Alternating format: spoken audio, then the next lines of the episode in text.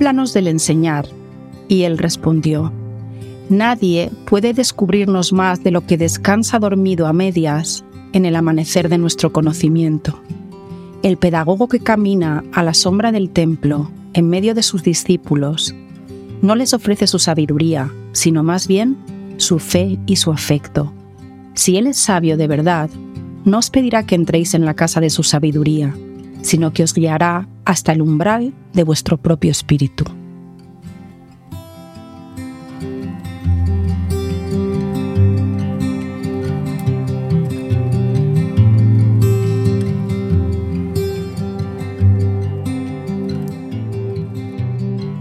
Hoy vamos a empezar con la triada del instinto y em, lo primero que me gustaría compartir es que la intención en este proceso en el que vamos a entrar es como una especie de viaje en el que em, vamos a tener la oportunidad de experimentar qué se vive en cada territorio, qué, cuál es la atmósfera, cuál es el ambiente que, que se respira cuando uno está en, ese, en esa tierra, en ese territorio de, cada uno de los eneatipos. Entonces, partimos de entender que en esta triada del instinto tenemos una relación con el cuerpo en el sentido de que el foco está en cómo mi energía se adapta, se relaciona con el entorno, con el mundo. Y vemos como habíamos escrito en la, en la introducción como en el 9 la energía es ambivalente. Lo que mueve al 9, el, el miedo básico, es el perder la conexión, el sentirse separado, aislado y el sentimiento de pérdida. Hay un, gran miedo a, experimentar la pérdida, la, separación del otro. Entonces, a partir de, ese, temor profundo, el foco de, las personas que, pertenecen a este neatipo, el foco está en cómo se siente el entorno, cómo percibo que se está sintiendo la persona que está al lado mío, mi pareja, mis seres queridos, mis amigos, incluso mis colegas. Hay una perceptividad, una, una atención una sensibilidad hacia cómo están esas energías para yo ajustarme a ellas, adaptarme a ellas y garantizarme la pertenencia, la conexión. Entonces, ¿qué requiere el hecho de, permanecer conectado, de pertenecer? Requiere que, como hemos dicho, mi foco esté fuera de mí. Yo no estoy tan centrado en saber qué siento, qué me pasa, cómo, estoy, sino en cómo está el otro. Y a su vez, cuando reconozco, cuando identifico cómo está el otro, hago un esfuerzo por que haya un, un, equilibrio, una conexión, una adaptación a ese otro, a la energía, a las necesidades de ese otro. Y así me garantizo la conexión y la pertenencia. Cuando me, comporto de esta manera, cuando me relaciono con el mundo de esta manera, hay una serie de carencias que vivo. Una de ellas es que me desconecto de mí, de, mis sentimientos, de mis necesidades y priorizo al otro. Y de esta manera voy convenciéndome, hay una creencia profunda de que yo no soy importante. El importante es el otro. Es a través del otro como mantengo mi equilibrio. Eso se traduce en el día a día en una incapacidad para decir no. Como hay un conflicto entre reconocer, dar voz a lo que yo quiero y estar bien con el otro, se crea una ambivalencia en donde yo jamás digo que no porque estoy evitando el conflicto, pero tampoco acabo de decir que sí. Porque el 9 vive entre el 8 y el 1. Esos son sus dos compañeros. Entonces la energía del 9, como vimos, es ambivalente, la del 8 es hacia afuera, la del 1 es hacia adentro. ¿Cómo mantiene esa ambivalencia? Por un lado, quisiera revelarme como hace el 8, pero por otro lado quiero ser obediente como hace el 1. Entonces vivo en ese constante conflicto interno en donde por un lado quisiera decir lo que necesito, poner las cartas sobre la mesa y por otro lado tengo la necesidad de obedecer, de seguir, de adaptarme, de ser sumiso. Eso se acaba manifestando en estrategias agresivo-pasivas. ¿Qué significa? No digo no, pero tampoco he dicho sí, con lo cual me quedo en una especie de limbo en el que no ocurre nada. Em, por ejemplo, pospongo, trato de postergar, porque interiormente yo todavía no he llegado a una decisión y tampoco quiero confrontarme con el exterior y llevarles la contraria. Entonces voy como ganando tiempo interiormente, resistiéndome a, comprometerme con algo y tratando de, posponer, de postergar. Hay también en esta actitud agresivo-pasiva hay una mm, dificultad enorme en la comunicación. La comunicación se hace difícil con el entorno porque doy de alguna manera unos mensajes ambiguos. Mientras tanto, eso ocurre en el exterior. Mientras tanto, la experiencia del 9 interiormente es la de sentir que tiene que retirarse, que desconectarse, porque tiene tanto poder lo que el otro experimenta que necesita como protegerse y retirarse de esa experiencia para encontrarse consigo mismo. Pero a su vez, como hay un temor a encontrarse consigo mismo y sus propias necesidades y su propia a veces frustración e ira que ha ido reprimiendo, lo que hace es que utiliza el recurso de la narcotización.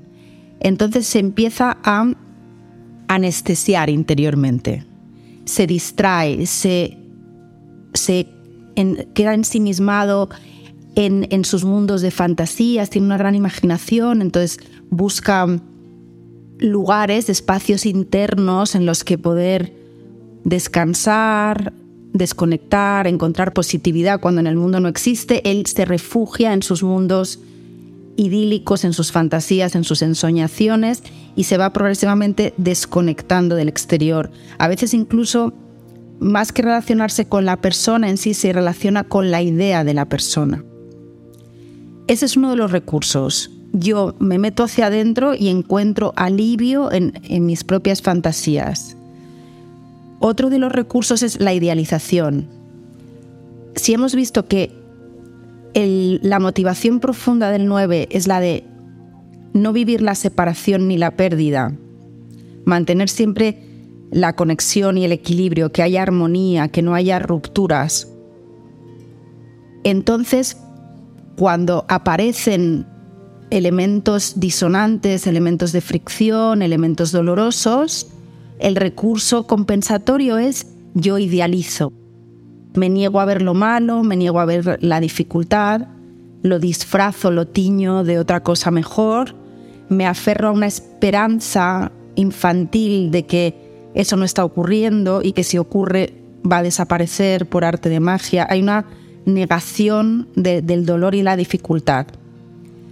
Entonces, lo que observamos en el 9, cuando está en un estado de, de, alguna manera de reactividad, de rigidez, todos esos rasgos se van acentuando, se va produciendo cada vez una mayor separación, disociación de sí mismo, de su mundo interior, de sus propios impulsos internos y del entorno hasta que llega incluso a, fragmentarse, a, separarse completamente. Y, sin embargo, cuando vemos que el 9 empieza a adentrarse en las franjas más sanas de, sí mismo, empieza a desarrollar una capacidad para ponerse en contacto con sus propias necesidades, para escucharse, siente que merece esa atención, el darse ese, ese espacio y siente que merece tener voz, expresar lo que, lo que, su opinión, lo que ve, lo que entiende, lo que desea, lo que espera, empieza a tratarse con, con una mayor dignidad. Mm, me, parece que hay una manera de estar cuando, cuando uno está esclavo de ese temor a perder la conexión que, se parece mucho a, al síndrome del felpudo, ¿no? O sea, yo me, dejo tratar como un felpudo porque dependo, mi, bienestar interior depende del otro, pero el precio a pagar es enorme, porque me, niego a mí mismo, dejo de, de, respetarme, no me trato con dignidad. Y creo que esa experiencia es común a todos nosotros, independientemente de que seamos un 9 o no, todos conocemos cómo se siente cuando uno empieza a mm, traicionarse, a negarse, a no escuchar su verdad, a no dar voz a su alma y a cambio ¿no? del pertenecer, del mantener el equilibrio y, y cómo eso va matando de alguna manera, va destruyendo la autoestima la sensación de, integridad en uno mismo.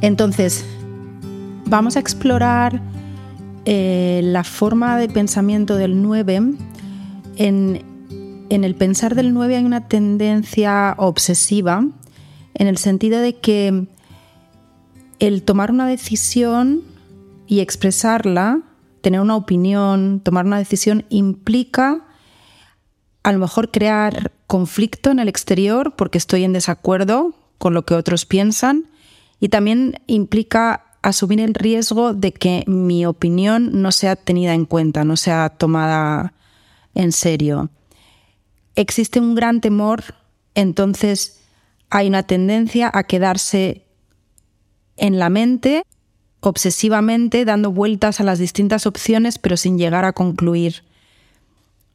En la vivencia del sentir del 9 existe una tendencia a ignorar lo que es incómodo, lo que no funciona, hasta que llega un momento en donde no se puede ignorar por más tiempo y hay una acumulación tal de frustración y de malestar que reacciona de manera muy explosiva, muy radical, que sorprende realmente al, exterior, porque hay una imagen del 9 como de una persona que se adapta, que facilita, que es más bien pacífica y esta reacción agresiva suele ser muy, muy chocante. Es el resultado de haber acumulado mucha frustración, resentimiento y haber reprimido la ira. Con respecto al, aspecto mm, de energía, de vitalidad, como en el 9 hay una tendencia a negar sus propios impulsos, a, conectarse con su propia vitalidad, suelen sentirse atraídos por personas que son enérgicas, que tienen, que tienen carácter, que tienen, que tienen fuerza, que son emprendedores, que tienen claro lo que quieren y mm, viven de una manera un poco vicaria a través de ellos. Es el otro el que toma decisiones, el que plantea planes, el que como que de alguna manera tira de mí. Yo vivo a través de la energía del otro. Y eso vuelve a tener, como hemos visto anteriormente, siempre hay un coste. Cuando yo estoy, estoy de alguna manera negando o no poniéndome en contacto con, con mi ser, hay una ganancia, hay una ganancia en el sentido de que el otro tira de mí y yo puedo de manera pasiva dejarme arrastrar, dejarme llevar, pero a su vez no exploro mi propia energía, no hago de mi vida lo que quiero que sea. Adopto siempre una actitud un poco de actor secundario. Y a su vez también se dan situaciones a menudo en las que se crea un desequilibrio entre el tomar y el dar el, el 9 está siempre entregando. Y llega un momento en donde ese desequilibrio pasa factura y, existe la necesidad de, como he mencionado antes, de, expresar la frustración y se hace a veces de una manera destructiva porque ha habido una acumulación de malestar. Entonces, la, la gran mm, capacidad, el gran talento, el gran regalo del 9 es su capacidad, su, su habilidad para conectar con el otro y sentir la energía de los demás, ponerse en los zapatos de los demás, sin tener una visión rígida o fija de cómo deberían ser las cosas. Hay como una esponjosidad, una apertura, una receptividad y una capacidad para ir colocándose en ángulos de, puntos de vista, ángulos muy diversos y que todos ellos de alguna manera son verdaderos, son reales y dan una visión de conjunto. Ese es el gran talento de los nueve. Se les denomina a veces los eh, pacificadores, los mediadores, porque traen esa cualidad como de cohesión, de, unión, de, conectar aspectos diferentes y, crear un, todo. Cuando el 9 empieza a trabajarse y empieza a permitirse mm, estar más receptivo en vez de disociarse y retirarse, cuando está presente, cuando está consciente de sí mismo y del entorno, empieza a desplegar esa, esa capacidad, esa ecuanimidad, esa capacidad cohesiva y empieza a experimentar en sí también el sentimiento de yo pertenezco. No pertenezco porque me someto, no pertenezco porque me adapto a cualquier precio, sino yo formo parte de y yo aporto mi aspecto único y singular. Yo tengo un valor. Esa es la experiencia en donde el, el 9 de alguna manera logra expresar su, esencia y vivir de una manera plena y contribuir a la sociedad, al, mundo, aportando esta capacidad eh, de unión, de conexión verdadera, pero estando primero conectado consigo mismo.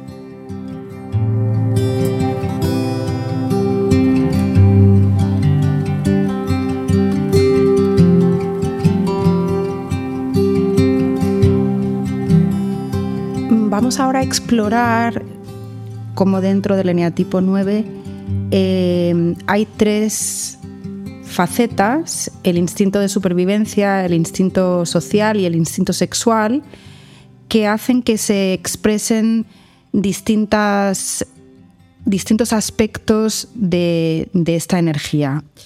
En el caso de el eneatipo 9 en su versión de supervivencia, hay una tendencia a buscar refugio en la satisfacción de las necesidades físicas. Entonces, em, se le describe como el apetito, ¿no? El apetito en el 9 se manifiesta em, dedicando tiempo a comer, a descansar, a leer cosas que nos interesan, a ver la televisión, a ver películas. Todo eso produce un confort físico, un bienestar que permite al 9 amortiguar un poco las sensaciones negativas y de malestar. Es una manera de compensar el sentimiento de desconexión y de inadecuación que hay profundo y aliviarlo a través de, la satisfacción de los sentidos. El 9 de supervivencia busca también confort en lo que le es familiar, en las rutinas, en el hacer las en los hábitos, en el hacer las cosas de manera que es conocida, que no requiere de un esfuerzo para implementar nuevos protocolos, no requiere de ninguna creatividad o improvisación. Hay un sentimiento de seguridad, de confort en aquello que conozco, que puedo controlar, que puedo prever. Entonces, en el 9 de supervivencia encontramos también la necesidad de pasar tiempo en soledad. La soledad les permite de alguna manera reagruparse aislarse de, los estímulos exteriores, protegerse de un posible conflicto con el exterior. Entonces hay una, tendencia a, pasar tiempo solo, a hacer las, actividades en soledad y a, mm, aislarse un poco del mundo porque en ese espacio de, mm, privacidad, de, estar en su propia compañía, pueden gestionar mejor el estrés que les supone el contacto con el otro. Sin embargo, vemos, por ejemplo, que en la versión social, del instinto social, en el eneatipo 9, el 9 se abre a fusionarse con el, con el grupo, busca su bienestar psicológico en la compañía del grupo. Le sigue acompañando el mismo sentimiento de inadecuación, Entonces siempre hay una sensación como del síndrome del impostor. Hay algo que me falta, hay algo que no tengo, no estoy a la altura, pero voy a compensar siendo generoso, siendo sacrificado, cuidando de los intereses del grupo, cuidando del bienestar del grupo. Entonces ahí hay una tendencia a mm, ignorarse y centrarse en, el bienestar del otro, que va a generar pues un olvido de sí mismo, una negligencia y una frustración que se acabará acumulando, pero que a corto plazo le permite olvidarse de sí, centrar sus esfuerzos en, el grupo y sentir que pertenece, que tiene un apoyo, que, forma parte de algo. En su versión sana, lo que, lo que vemos en, en la energía del eneatipo 9 es su capacidad para atender las necesidades colectivas, trascender este sentimiento de, individualidad, de egoísmo, de egocentrismo y poder conectarse con, con, el otro, atender al bienestar colectivo y no tanto individual. Cuando esto ocurre de manera sana, se está dando paralelamente, como hemos mencionado antes, el cuidado de uno mismo, el, respeto, la dignidad de uno mismo y a su vez este enorme talento para conectar, crear comunidad, crear bienestar para el grupo. Otro de los aspectos que observamos en, el comportamiento y en las motivaciones del eneatipo 9 es que en, el 9 social en particular es que hay una tendencia a, para compensar este sentimiento de inadecuación y este, este temor a, no, a, no, tener derecho, a no, estar a la altura para poder pertenecer, em, hay siempre unas estrategias compensatorias que es desde la carencia que yo vivo en mí, trato de compensar dando más, aportando más. Entonces, por ejemplo, en el trabajo suelen, suelen ser personas eh, adictas al trabajo que les cuesta mm, poner límite al número de horas que dedican al trabajo. Eh, siempre tienen la necesidad de estar dando más, de añadir ese extra que les dé la, la sensación de que están llegando a la altura, porque, insisto, la experiencia interna es la de no, no estar a la altura, no ser digno de pertenecer, no ser digno de formar parte del grupo. A su vez, en las relaciones personales, esto se manifiesta como, por supuesto, siendo muy acomodaticios, eh, siendo generosos con su tiempo, siendo mm, favoreciendo todo lo que la pareja necesite y a su vez intentando no ser una carga, no compartiendo problemas, no teniendo eh, no llevando nunca la atención así, no teniendo que ser nunca un, peso o, la causa de, dificultades. Pero eso les, les impide el, realmente tener la sensación de pertenencia. A lo que voy es que esto es una paradoja. Precisamente porque yo interiormente no me siento digno de pertenecer, mi comportamiento intenta compensar, intenta de alguna manera cubrir esa carencia, pero nunca lo consigo, nunca consigo experimentar qué es la sensación de pertenencia, la sensación de yo tengo un lugar aquí, puedo ser yo mismo, haga lo que haga, tenga emociones negativas, sea un peso en un momento determinado, no contribuya, no coincida en, en mis opiniones, haga lo que haga, tengo el derecho a ser y mi pertenencia no se ve, no está en riesgo, no se ve amenazada por el hecho de que yo pueda ser yo mismo. El 9 sexual eh, vive una experiencia de fusión con el otro, puede ser con la pareja a menudo, pero se puede tratar de un amigo, de, su jefe. Vive este, este sentimiento de fusión para de alguna manera compensar su experiencia interna de profunda soledad y abandono.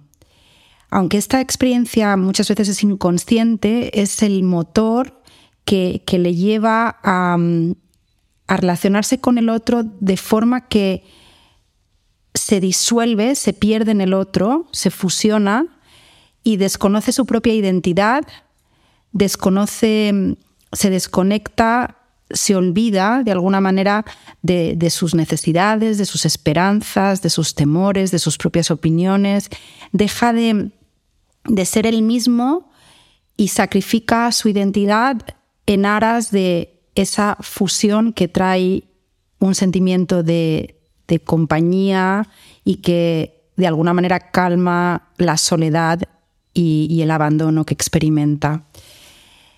la problemática que surge cuando uno se relaciona con el otro de esta manera compensatoria es que la amabilidad, el cariño, la generosidad que parece que está mostrando hacia el otro, en realidad tiene una agenda oculta, que es la de garantizarse esa, esa conexión, esa unión, de manera que haya algo de, falsedad, de inautenticidad en lo que está motivando ese comportamiento. Hay siempre un, un motivo ulterior, un motivo oculto hasta que el 9 no logra desarrollar su propia individualidad y plantarse sobre sus dos pies, no llega a experimentar esa conexión que tanto anhela. Lo que hace es fusionarse y perderse en el otro. Hasta el punto de que muchos 9 describen como los límites se desdibujan, no tiene una sensación clara de, de cuál es su identidad, de quién es él, y vive vicariamente a través del otro reflejando como un espejo la energía del otro. Y, tiene tal, eh, tal, necesidad y tal capacidad de, conectar con la energía del otro que es casi como si se pudiera adentrar en, el otro ser, en la otra persona, y adivina eh, cuál es la, atmósfera, eh, qué sentimientos viven en él, eh, enseguida se anticipa a sus preferencias, se mimetiza con sus opiniones, mm, se adapta completamente al comportamiento del otro, adopta a sus amigos, adopta sus hobbies.